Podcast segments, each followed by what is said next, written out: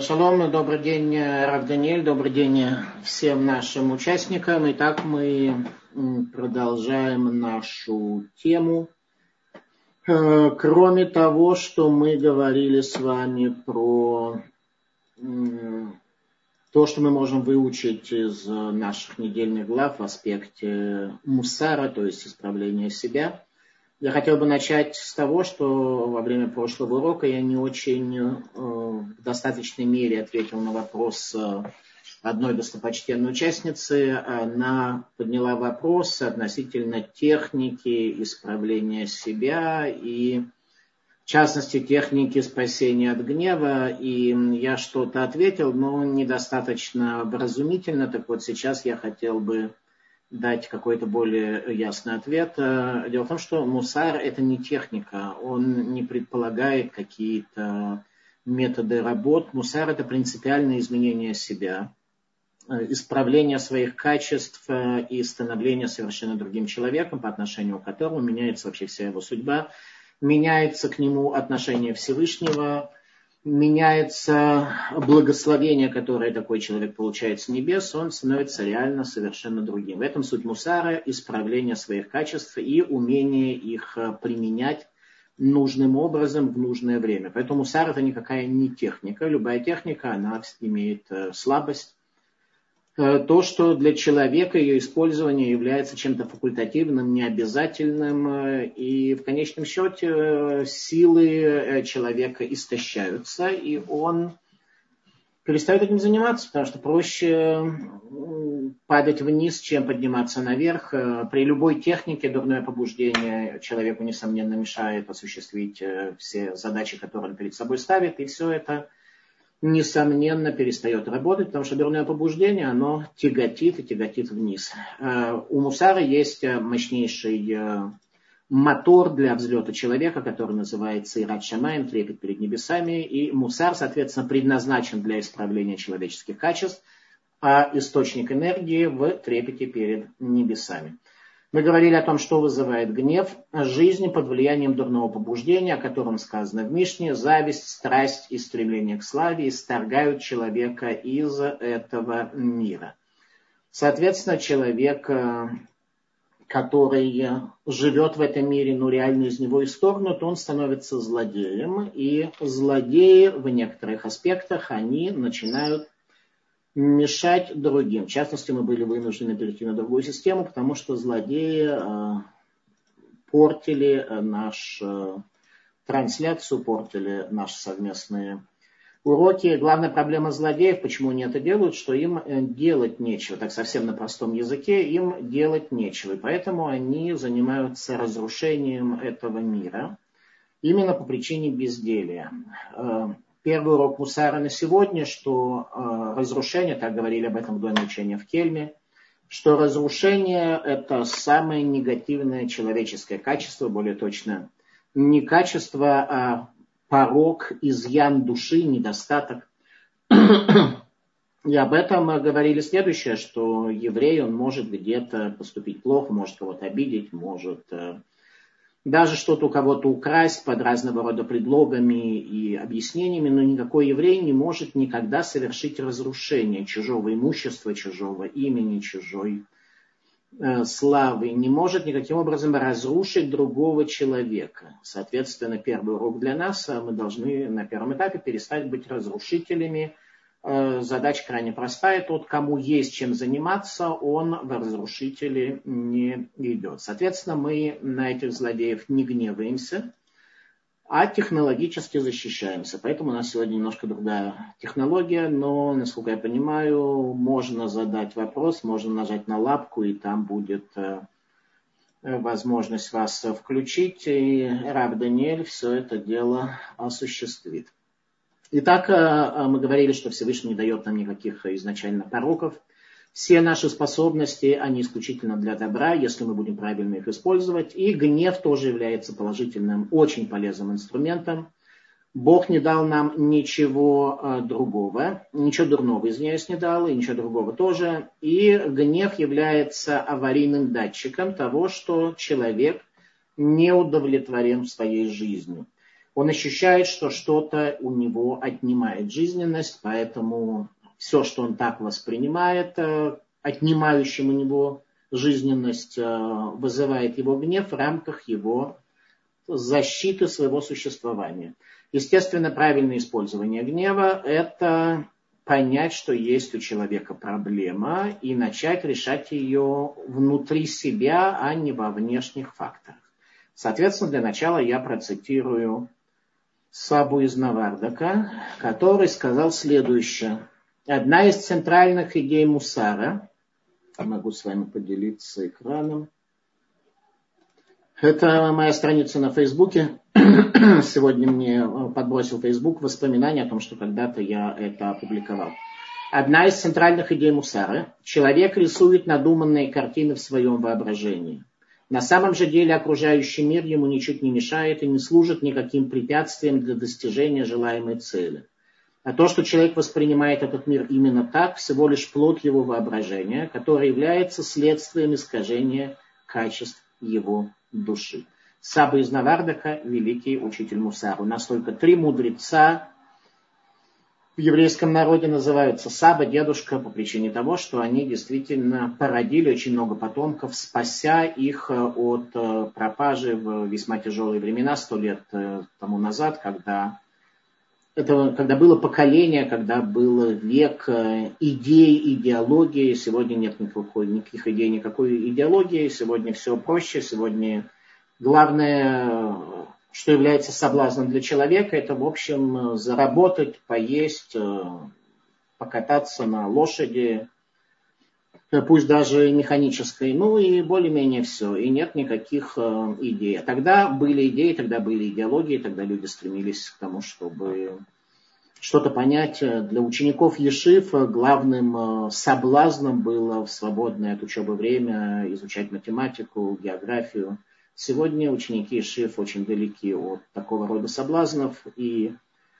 и сегодня в некотором смысле, может быть, нам легче, в другом смысле, пожалуй, даже труднее. Короче говоря, дурное побуждение сильно изменилось, оно стало намного более примитивным, потому что люди стали примитивны. Поэтому учение Мусар сегодня достояние лишь немногих человек, немногих людей. Еще раз э, Саба из Навардаха говорит, то, что человек воспринимает этот мир именно так, всего лишь плод его воображения, который является следствием искажения качеств его души. Соответственно, гнев э, должен быть направлен э, в случае, если человек видит, что мир ему мешает и является препятствием. Гнев должен быть направлен против себя, чтобы изменить свое состояние, но никак не против других, ибо ни один человек, сказали наши мудрецы, не может проникнуть в зону другого даже на толщину волоска. Это высказывание Сабы из Наварбека, которым я хотел с вами поделиться в качестве вступления. Для начала наша недельная глава Шмот на тему исхода из Египта говорить достаточно тяжело, ибо все, в общем-то, все знают, и тема очень важная, первостепенная для нашей веры, но достаточно избитая, и все, кому не лень, об этом что-то говорят. Поэтому говорить о исходе из Египта достаточно сложно, но я все же попробую сказать то, что люди, наверное, особо не знают и не задумываются. Начнем со следующего. Недельная глава, вообще вся эта книга называется «Шмот», имена. Каждая книга Торы называется согласно первому ключевому слову. И для всей книги «Исхода из Египта» на самом деле это символически важно. Шмот – имена. Является ли это слово таким уж ключевым? Ответ э, будет следующим. Перечисляются имена 12 глав колен, с которыми мы, в общем-то, были хорошо знакомы и до этого. Тора, в которой нет лишней буквы, лишнего слова, и многие законы, которые нам хотелось бы получить в Торе дополнительную информацию. Многие законы там вообще приводятся лишь упоминанием и необходим глубокий талмудический анализ для их постижения, для раскрытия границ заповеди. Тем не менее, получается, что имена 12 сыновей Якова, 12 колен Израиля приводятся вторично в книге Шмот – и после этого приводится еще в, в аспекте глав колен, соответственно, вопрос, почему это так. Ответ Всевышний упоминает то, что для него дорого.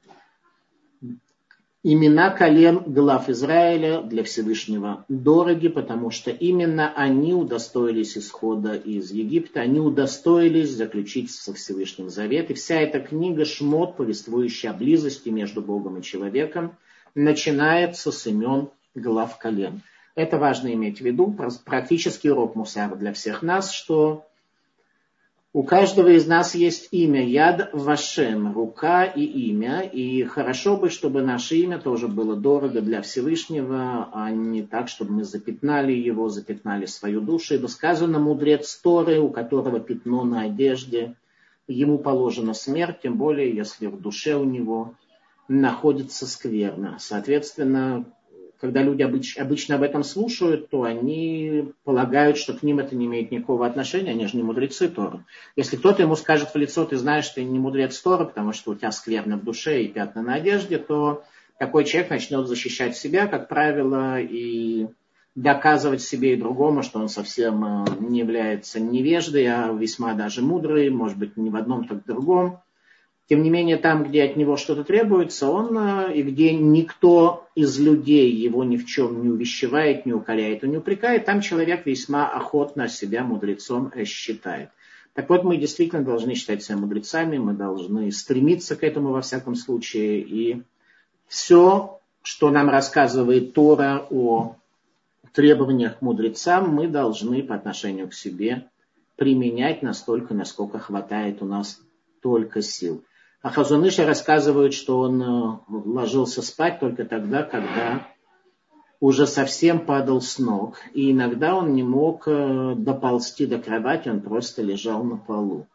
Э, это критерий того, что значит прилагать все силы. Фараон.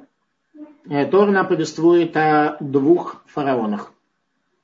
Все, наверное, задумались, кто второй, да? Вот сейчас фараон благодаря которому мы выходили из э, Египта, при участии которого, несмотря на участие которого, который нас многому научил, как сейчас мы попробуем э, разобраться чуть э, подробнее.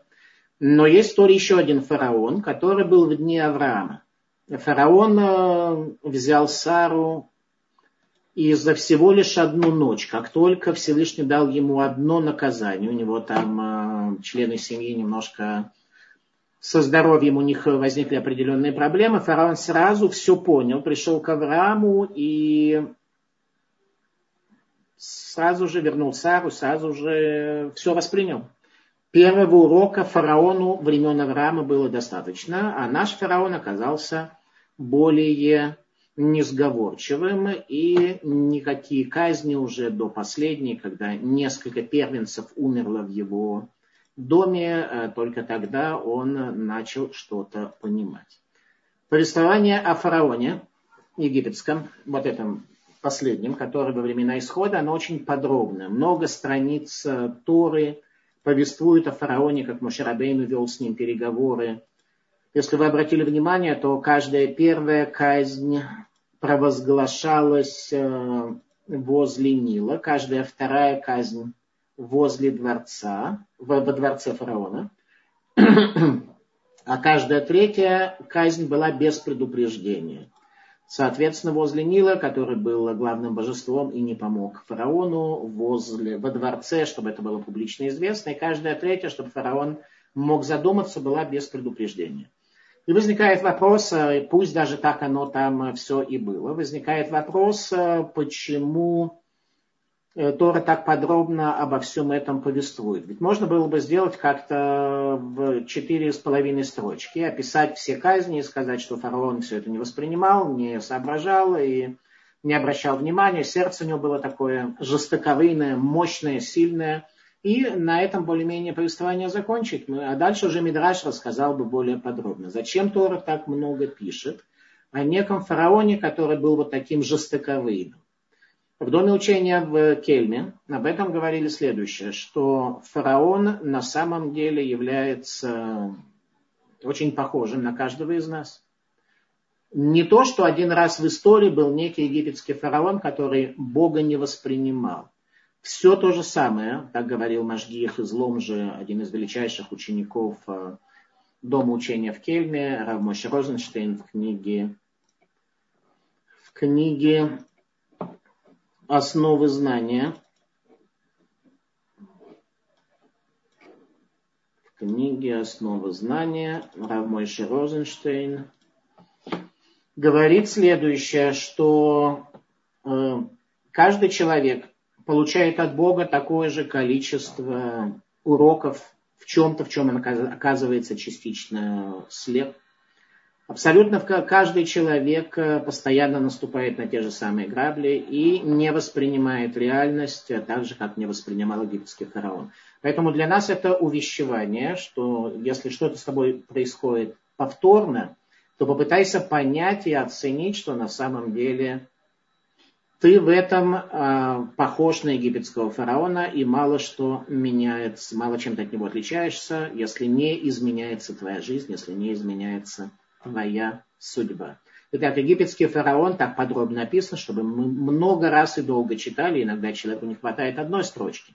В принципе, Тора устроена по такому принципу, что каждая идея передается там только одним стихом, одним повелением, одной заповедью, одним запретом. И если э, два стиха говорят о чем-то одном, то, соответственно, это пришло не расширить, а лишь сузить тот круг реальности, к которому это относится. Потому что если некий принцип Тора относится ко всей реальности, то он приводится только один раз. Если приводятся два определенных запрета и два одинаковых оператора в разных э, местах Торы фигурируют, и то это означает, что эти операторы местного значения относятся только к этим конкретным данным заповедям. Соответственно, по поводу египетского фараона сказано очень много, и суть следующая, что это пришло нас с вами научить, что мы должны не быть на него похожи, и если в нашей жизни что-то повторяется, то воспринять это адекватно и сразу же по возможности исправить себя. Э, один из э, главных уроков Мусара на первой неделе, на, на первых строчках э, книги Шмот – благодарность. Благодарность – это первостепенное качество каждого человека. Если человек лишен благодарности, то это означает, что у него очень глобальный сбой принципе, воззрение на благодарность, оно следующее, что ни один человек не может оказать нам ни зла, ни добра, если на небесах не было это определено. То есть, если кто-то оказывает мне добро, милость, делает что-то для меня хорошее, опять же, надо разобраться, какова его мотивация. То есть, нам не надо разбираться. Если человек что-то делает, наоборот, суди его в лучшую сторону, и тогда если даже э, он имел какие-то дополнительные интересы, какую-то дополнительную чуждую мотивацию, то если ты его будешь ценить в лучшую сторону, то такой человек э, в дальнейшем будет поступать, может быть, лучше, потому что ты дал ему кредит, и он станет немного лучше. Соответственно, э, ни один человек не может оказать ни зла, ни добра другому, если на небесах это не было определено. Если так, э, кто-то мне помог, то почему я должен такому человеку испытывать благодарность? Ответ простой, потому что этот человек добровольно принял на себя осуществление этого божественного желания. Благословение от Всевышнего пришло ко мне через того человека.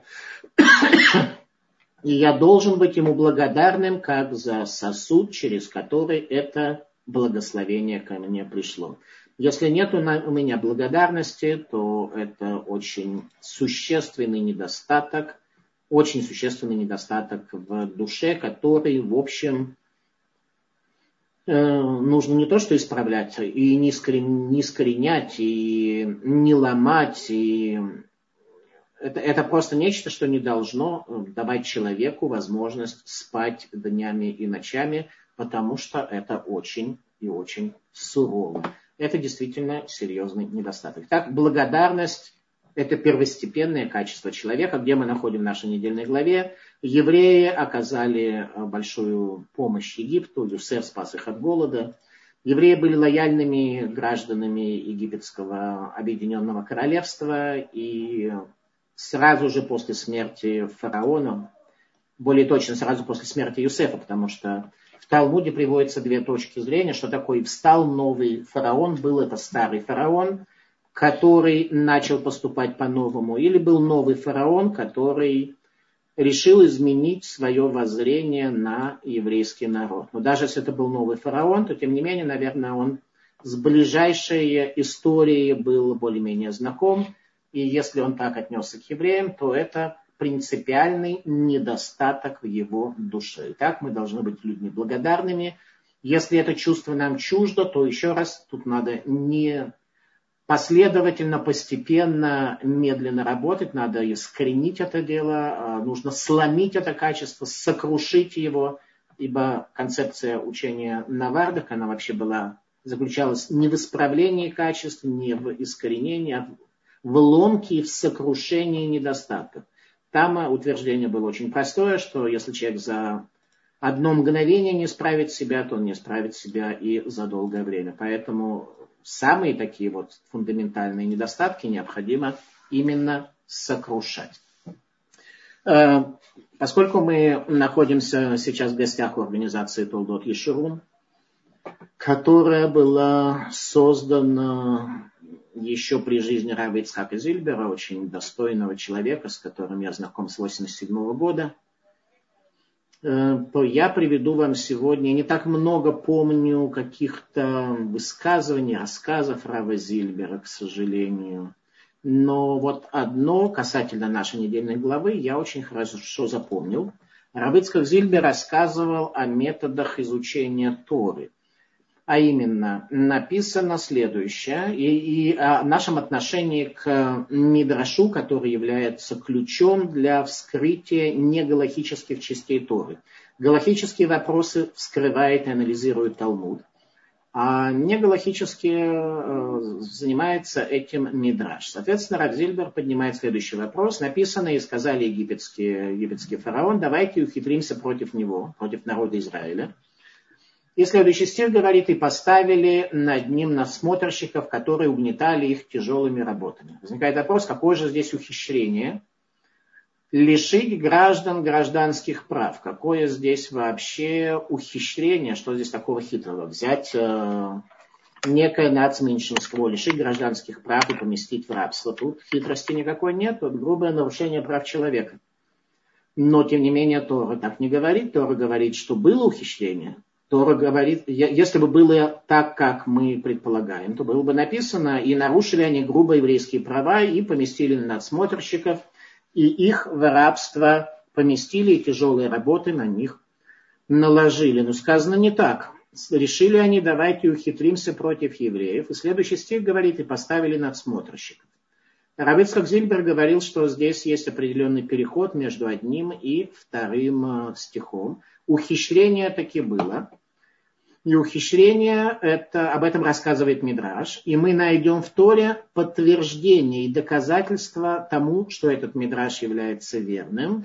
Ибо каждый Мидраш в целом э, имеет доказательства истории. Это не просто некое повествование каких-то умных раввинов, которые сидели и думали, как бы это истолковать, и, наконец, придумали. Все Мидраши, ровно как и Талмуд, происходят с горы Синай. То есть комментарий является божественным знанием. Комментарий происходит тоже на горе Синай, ибо Моше Рабейну не записывал бездумно Тору на горе Синай, а получал от Бога знание, как это сделать. И в частности мы находим, что когда Моше Рабейну нуждался в раскрытии, то Всевышний давал ему ключ, как то, например, изготовление миноры.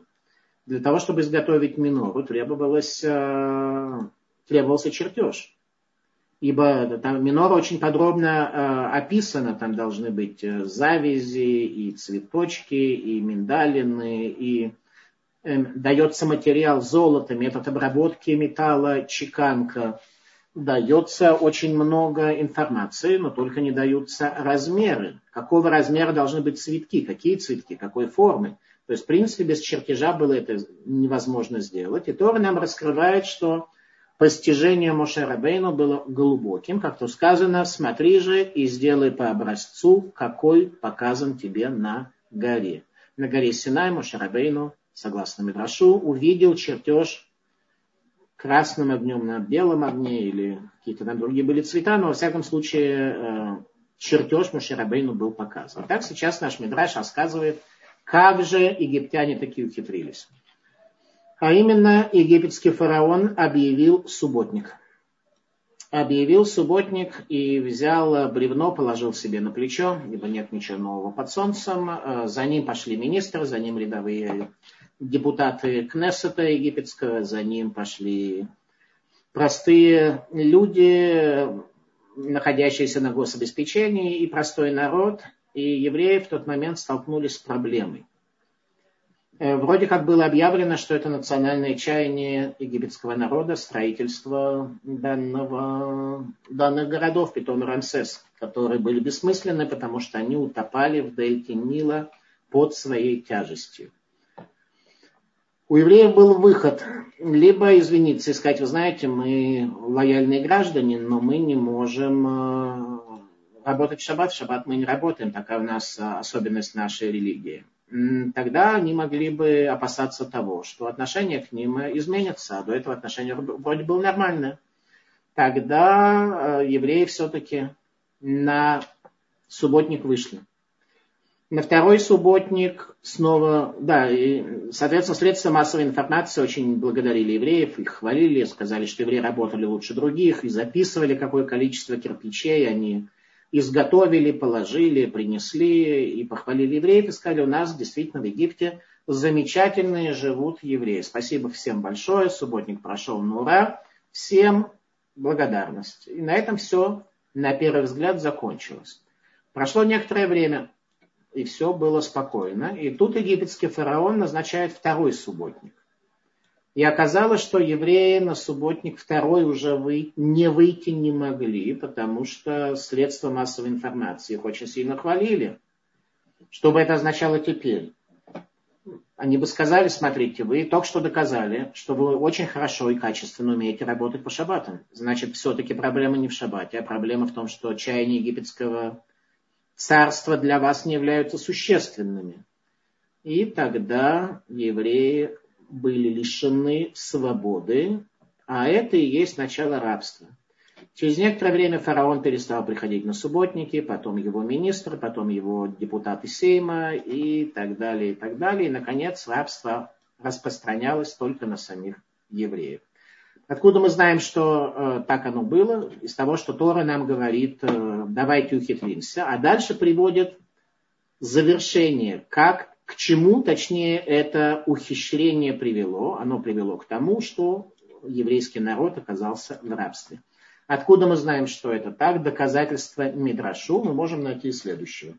Когда Моше и Аарон пришли к фараону с требованием вывести евреев из Египта, то египетский фараон дает следующий ответ. «Э, оставьте их, оставьте их и занимайтесь своими делами.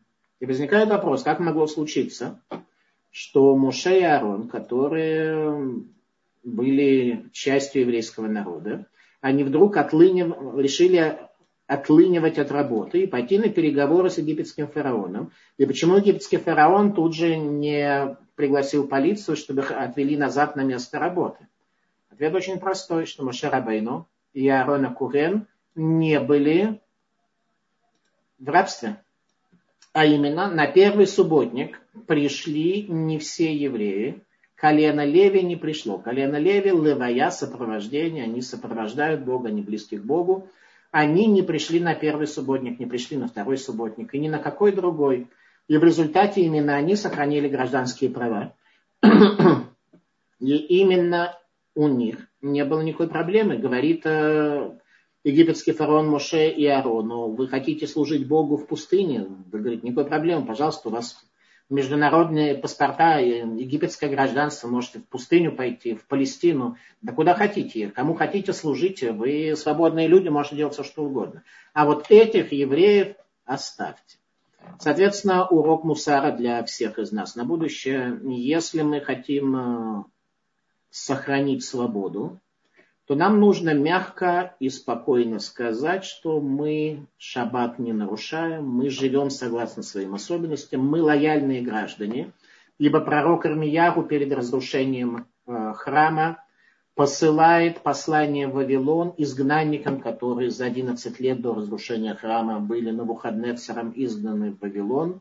с посланием о том, что селитесь там, выдавайте своих дочерей замуж и, будь, и молитесь за благо государства, в котором вы проживаете. То есть нам заповедовано быть лояльным гражданам, молиться и строить страну нашего проживания, но при этом мы должны сохранить свой завет, его ни в коем случае не нарушить. Если царство устанавливает декреты против нашей веры, то мы ну, либо покидаем эту страну, либо мы встаем за нашего Бога, как это происходило неоднократно в нашей истории. Когда евреям было предложено в Испании, в Португалии, во многих странах принять христианство или потерять все, что они есть, то евреи ушли и потеряли все, что они имеют. Это на тему, еще раз, это урок, который я услышал от Рава Ицхака Зильбера много-много лет тому назад, о том, как нужно учить Тору, что в Торе есть ключ, который раскрывает э, ее очень глубокие тайны. Нужно каждый раз глубоко ее изучать. Итак, урок Мусара. Мы должны быть лояльными с одной стороны, но с другой стороны не сломимыми, не сломимыми для того, чтобы не было у нас э, ситуации, когда мы оставляем свою веру ради каких-то наших э, опасений, из-за опасений, ради надежд несбыточных. Ибо Тора определяет нам однозначно, когда нужно отдать жизнь за Творца. И в реальной ситуации сегодня э, мы должны действительно пожертвовать собой во имя Творца, но не в том смысле, что умереть. Сегодня это от нас, как правило, не требуется – наша главная задача умертвить свое материальное, умертвить свое дурное побуждение, свое примитивное, свое неразвитое. Это и есть самопожертвование, к которому нас ведет Мусар и учит, откуда извлечь сил для того, чтобы это сделать. Э, замыслы нечестивцев. Э, дело в том, что э, Всевышний в этом мире дал свободу выбора далеко не всем. Он не дал свободу выбора царям, как то сказано, что э, замыслы царей в руке Всевышнего. То есть э, царь, он поступает вроде как, э, был, задается вопрос, субботник был буквально в субботу, ответ да, буквально в субботу, в самом что ни на есть э, простом смысле этого слова.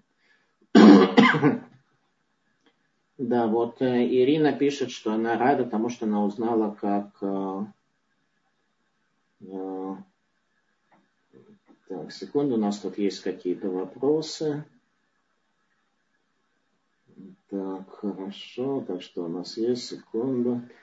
Я заметил, что возникает в основном из-за бытовых мелочей. Гнев возникает из-за бытовых мелочей, здесь пишут. Э, э, смотрите, э, если у человека гнев из-за бытовых мелочей, то, видимо, он просто гневливый, и ему нужно понять, что это Э, совсем несущественно и незначимо. Так, меня слышно? Тут пишут, что звук пропал.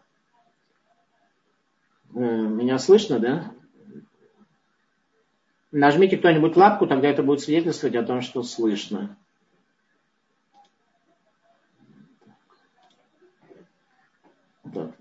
Надеюсь, что... Да, слышно отлично, прекрасно. Все, слышно отлично, да, замечательно. Итак, э, на чем мы остановились? Мы остановились, что если у человека за э, гнев по поводу всякой ерунды, то это просто означает, что он гневливый, и те же самые методы работы, э, они будут нормальными. Если кто-то перепутал какое-то полотенце или что-то не, что не так сделал, и человек гневается, то да, он тяжело принимает то, что мир сложнее, чем то, что охвачено его логикой и его привычками. Э, итак, мы говорили про царей, что Всевышний предоставляет свободу выбора человеку, но не царю. Взять хотя бы Иран, это единственное, что нас останавливает, по всей видимости, спасает от э, Ирана, который является у нас на Ближнем Востоке нашим э, достаточно близким соседом с точки зрения полета баллистических ракет. Э, Творец явно останавливает э, всех этих злодеев и в более сложные тяжелые времена. Кроме, конечно же, декрета, который был во время катастрофы, но это тема для отдельного рассуждения и размышления. Э, замыслы нечестивцев. Как раз наша недельная глава дает нам урок, как Всевышний вкладывает программы в царей. Замыслы нечестивцев. Египетский фараон потребовал всех детей бросать в реку, причем, обратите внимание, не только еврейских детей, но всех детей написано. Э, сначала говорилось о том, что он дал распоряжение еврейским повитухам убивать мальчиков. Это касалось только евреев. А дальше говорился про, и сказал фараон всему народу своему, всех детей, которые рождаются, бросайте в реку. Почему? Он обратился к своим э, советникам, э, астрологам э, и специалистам по магии. Можно ли с уверенностью считать, что тот, кто выведет евреев из Египта, будет евреем? На что ему сказали его советники, что ну по логике так, но стопроцентно мы не можем исключить другую возможность. Теоретически, может быть, может быть кто-то другой. И тогда египетский фараон, которому было видно, что родится кто-то, кто выведет евреев для служения Богу, он сказал, в такой ситуации давайте мы уже устражим и всех детей, которые рождаются, будем бросать э, в реку.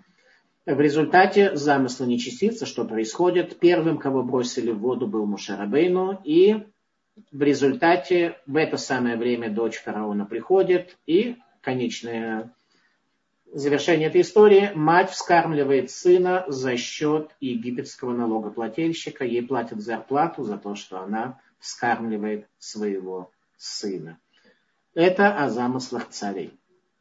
Э, в результате дочь фараона называет Моше Моше, вытащенный из воды. На самом деле это не совсем так. Э, Моше это не вытащенный из воды, а вытаскивающий себя из воды. Она увидела, что на Арбухе юноша плачет, и сжалилась над ним. А, почему не написано ребенок? Мушарабейну тогда было три месяца, столько времени, сколько мать его могла скрывать. Потом она его аккуратно положила в воду. И в результате видит она, что ребенок а, Бухе. Ну, не ребенок написано в Торе, а Наар, юноша. Теперь представьте себе, если у матери родится ребенок который в три месяца будет плакать как нар, такой 15-летний мальчик э, с э, уже грубоватым голосом, э, вот ребенок так будет плакать. Это явный недостаток, явный дефект. Что имеется в виду? Он плакал не как ребенок, он плакал как человек, который видел горе своего народа, и она увидела, что у него плач необычный, плач ненормальный, плач человека, который, нар, который нар от слов взболтанный, что он оказался взболтан, он оказался в состоянии нервном от того, что происходит с судьбой еврейского народа, и она, дочь фараона, услышала и увидела это явление. Итак, Моше не вытащенный из воды, а вытягивающий себя. Вытащенный из воды было бы Машуй, Э, там, где человек является лишь третьим лицом, по отношению к которому осуществлено действие. Моше – это вытаскивающий себя из воды, и это наша с вами задача. Мы уже несколько раз говорили о том, что концепция воды, которая имеет только множественное число на иврите, маем, множественное число. Концепция воды – это хаос, это принятие любой формы без малейшего сопротивления. Мошерабейну выходит из этого хаоса, он вытаскивает себя. Урок мусар для каждого из нас. Мы должны из хаоса этого мира вытащить из себя для того, чтобы не оказаться в потоки, которые охватят нас и потянет без остановок. Таким образом, Моше это вытаскивающий себя из воды, а не вытащенный. Урок Мусара для нас. Когда Моше э, оказывается в немилости при египетском дворе, то он э, убегает в Медьян, встречает там возле колодца дочерей э, египетского фараона. Начнем с того, что Мошарабейну, находясь в пустыне, оказывается возле колодца. Пустыня может быть, мы говорили, на иврите мидбар, от слова ледабер говорить, буква мем означает от, выйти от куда-то, из чего-то. То есть мидбар это место, где дебур, где речение Бога не реализовалось в полной мере. И Мидбар, пустыня, нуждается в воде. Соответственно, Мушарабейну оказывается именно возле колодца.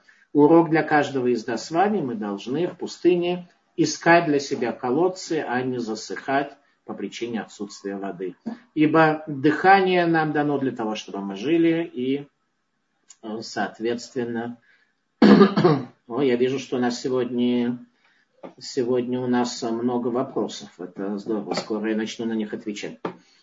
Эм, соответственно, Моше Рабейну оказывается возле колодца, и нам всем к колодцу нужно стремиться, к таким колодцам, которые качественной колодезной водой нашу душу могут наполнить. Э, Мушарабейну делает доброе дело, защищает дочерей Итро, на одной из которых он женится. И когда дочери приходят к Итро, который тоже попал в немилость к египетскому фараону, именно по той причине, что он был против того, чтобы уничтожать еврейский народ. Итро спрашивает дочерей, почему вы пришли раньше. Они напоили свой скот последними, поскольку их отгоняли пастухи. И они сказали, некий египтянин нам помог. И Итро оказался в шоке. Он говорит, что значит помог? Он говорит, ну помог, он отогнал пастухов и нас защитил. Говорит, что значит помог? Такого не бывало. Есть такое понятие христианское милосердие, которое они украли у нас. Эм, украли у нас, провозгласили своим, как и многое другое украли у нас и своим провозгласили, начиная от Мессии, и концепции храма, и кончая, кончая связью с Богом, все это у нас было украдено ими. Так вот, концепция милосердия а, на самом деле концепция еврейская и только еврейская. И евреи не просто ее провозгласили, но пробили в этом мире. А именно, до евреев не было принято вообще оказывать милосердие, оказывать добро друг другу. Такого просто не было принципиально. И были механизмы психологические, которые это тормозили. Простой пример. Вот представьте себе, что вы встречаете пусть даже не совсем незнакомого человека, а пусть даже среднезнакомого. И этот человек начнет свой нос сувать вам близко в зону вашего существования, начнет вас обнимать, начнет спрашивать, как ваши дела, может быть, вам чем-то помочь, может быть, вам милосердие какое оказать. Что вы сделаете? Вы естественным образом отдалитесь, дистанцируетесь и тормознете его. Либо это будет подсознательно, либо вы скажете, что если он приблизится к вам еще на полсантиметра, вы вызовете полицию и обвините его в домогательстве. Но так или иначе, второй раз, по всей видимости, человек этого не сделает. Люди имеют внутренние настройки. И в рамках этих настроек в те времена оказание милосердия любого было невозможным, нереальным. Его просто не было. Потому что как только человек хотел делать какое-то милосердие, если он вообще хотел, если вообще в принципе это было, то сразу же было много всяких тормозов, которые не давали ему это сделать. Мошарабейну поступал не так, как все, и поэтому Итро был шокирован, что означает, как-то означает, что вам египтянин оказал добро и защитил вас от кого-то. Это нереально, такого не существует. После этого концепция горящего куста. Обычно рассказывают, что когда Мушарабейн увидел горящий куст, он подошел, чтобы на него посмотреть и что-то понять. На иврите, однако, написано совсем не так. Написано Моше Сар Лирот. Он удалился, отвернулся, отстранился, чтобы увидеть. И увидел Бог, что он Сар Лирот, что он удалился от того, чтобы смотреть, так толкует Малбим. И тогда он он, в смысле Бог, обращается к Мушерабейну и дает ему миссию. В чем идея? Э, можно смотреть было на чудо более поверхностно, более внешне, а можно было смотреть на чудо сущностно. И именно это и сделал Мушерабейну. Он отвернулся, чтобы не смотреть на это физическое явление, а попытался постичь его душой. Тогда сказал Всевышний, ты достоин вывести евреев из Египта. И обращается к Муше, что Всевышний заповедует ему вывести евреев из Египта. Евреи, находясь в Египте, ждали исхода. Не то, что они оказались в Египте и, да, и слышали какие-то старые предания о том, что они из Египта выйдут, они спустились в Египет с кедрами для строительства переносного храма в пустыне. У них уже был кедр, чтобы строить храм в пустыне для Бога.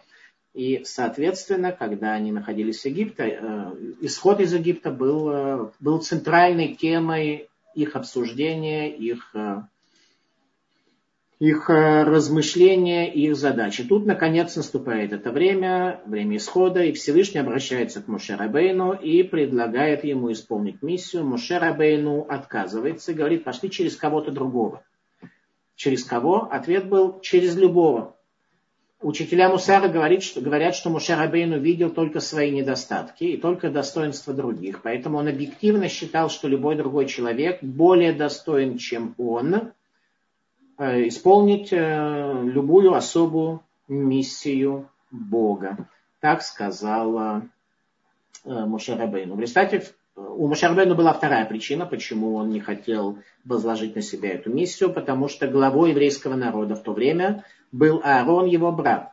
И теперь Всевышний предлагает Мушарабейну стать президентом и таким образом слава его брата, его брат может быть немножко расстроен тем, что он перестает быть главой еврейского народа. На что Всевышний говорит Мошерабейну, вот Аарон услышал об этом, и он идет к тебе, и радость в сердце его. Вот это концепция еврейского лидера. Радость в сердце, что ты теперь не глава, твой брат, твой младший брат является главой и, Мош, и Аарон пошел встречать Мушерабейну. Обратите внимание, насколько вообще у тех людей было ясное видение. Посмотрите, как они на все это смотрели. А именно не то, что Аарон каким-то духовным образом понял, что будет исход, и что Мушерабейну назначил, и он там сидит и ждет, когда же это произойдет. Аарон пошел встречать Мушерабейну без GPS, без навигаторов, без э, чего бы то ни было он пошел, и сам Всевышний свидетельствует, что радость в сердце его. Вот это образ наших великих, нашего народа. Так, теперь я начну отвечать на вопросы, по всей видимости.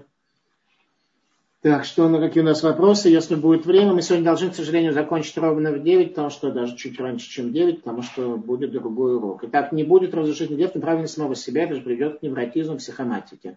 Э, совершенно верно. Гнев направленный на самого себя разрушительный и уничтожительный. Он, несомненно, будет э, э, только уничтожать человека, приведет его к разлому. Это абсолютно правильно. Только гнев – это лампа, которая зажглась и говорит, что у тебя есть какая-то проблема. Подумай, какая проблема, исправь ее, а не поедай себя.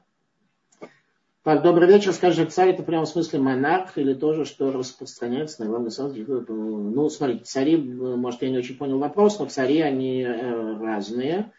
И концепция иудаизма о том, что каждый человек должен стать царем, и он является царем, он, является, он создан по образу Бога, соответственно, является царем в своем царстве, у кого больше царства, у кого меньше царства. Э, каждый из нас, каждому из нас относятся законы царства. Да, мы стремимся именно к конституционной монархии, где монарх это Машех, конституция это дарованная нам Тора.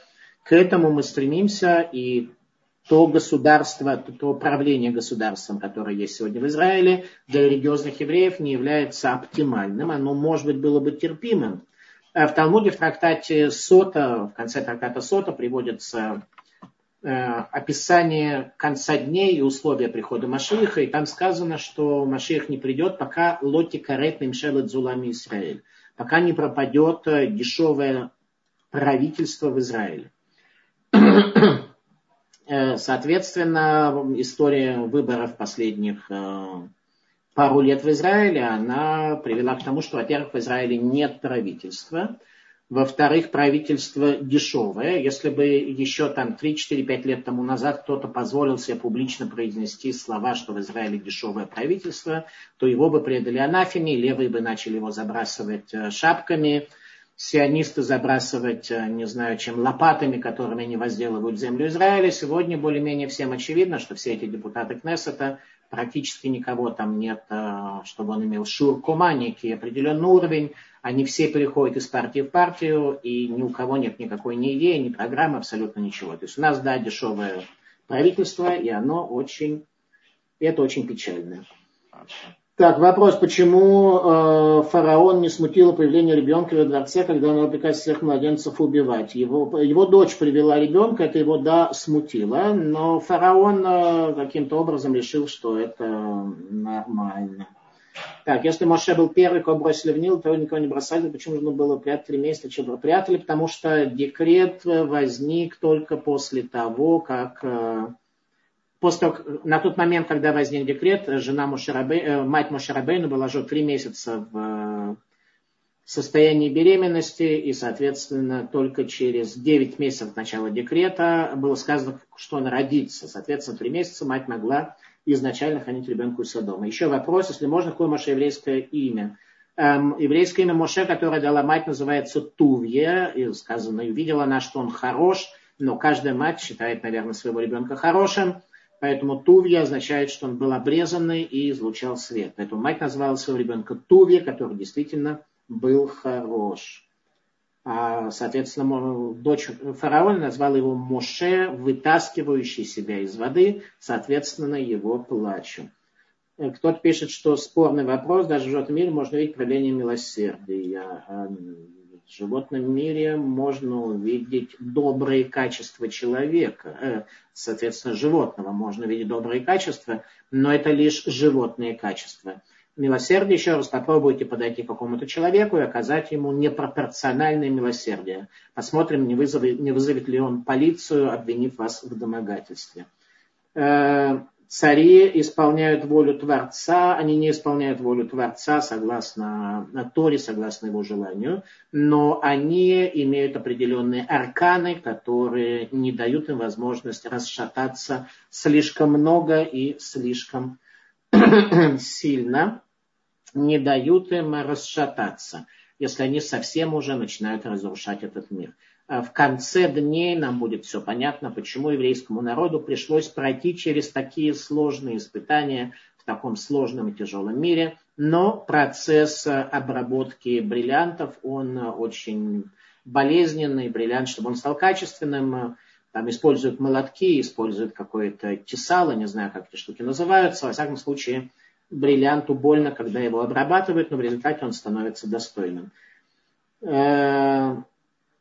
Так, откуда в шаббат в Египте, если про шаббат дан, дан после выхода? Э, сказано, что наши працы соблюдали все заповеди и э, соблюдали их добровольно. После исхода из Египта шаббат был дан как обязательная заповедь, евреи исполняли его добровольно, как все остальные заповеди, которые у нас есть. У вас есть еще вопрос, кроме, кроме того, что в чате. Так, хорошо, на этом я более-менее то, что хотел, то, что я хотел сказать. Итак, Муше отказался исполнить свою миссию. И Всевышний сказал, что его брат Арон выходит навстречу ему без GPS и радость в его сердце. Какое-то количество уроков Мусара мы сегодня получили. К сожалению, продолжить не можем, потому что в 9 часов наступает время для другого лектора и Всем всяческих успехов. Э, да благословит вас Творец. На следующей неделе с Божьей помощью мы продолжим. Пожалуйста, Рад Даниэль. Рабхаим, спасибо огромное за урок. И спасибо организации Талдот и Шарун за возможность слушать такие интересные глубокие уроки. И я бы хотел завершить, может быть, э, таким вопросом. Вы сказали, что в школе Навардак было принято э, мгновенная практика мгновенного и радикального изменения себя. Абсолютно правильное слово. По-русски да, слово радикальное звучит плохо, но э, мы не нашли другого. Бескомпромиссное мы Бескомпромиссное. в наших текстах. Э, да. Крайне да. используем. Но как, и радикальное тоже используем, да. Как, можно, как это э, правильно понять? Мы знаем, что человек должен работать над собой очень долго, упорно и последовательно. Саба из Навардука по этому поводу говорит следующее, что если человек захочет прокашаровать свою кухню и купит э, сначала одну кастрюлю, потом через месяц другую кастрюлю, то в результате все эти кастрюли смешаются со всем остальным на кухне, и все станут некошерными, и так может продолжаться вся его жизнь. Только когда человек возьмется за хотя бы одно свое качество и начнет его бескомпромиссно исправлять, то тогда исправление одного качества потянет за собой другое, и постепенно человек станет совершенно другим. Он окажется в совершенно другой истинной реальности и обречет покой души. Это конечная цель, к чему нас ведет учение Муса. Покой души и видение картины мира, когда в этом мире нет случайности, когда в этом мире э, свет, когда все трудности, которые людям кажутся трудными, на самом деле пропадают. Это мучим дома Аарон. Когда умирают сыновья Аарона, то он безмолвствовал.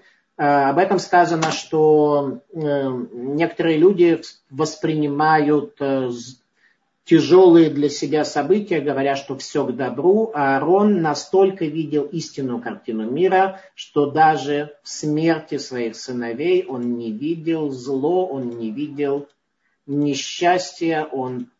Короче, вера для него была первичной, нежели чем все остальные явления, с которыми человек сталкивается в своей жизни.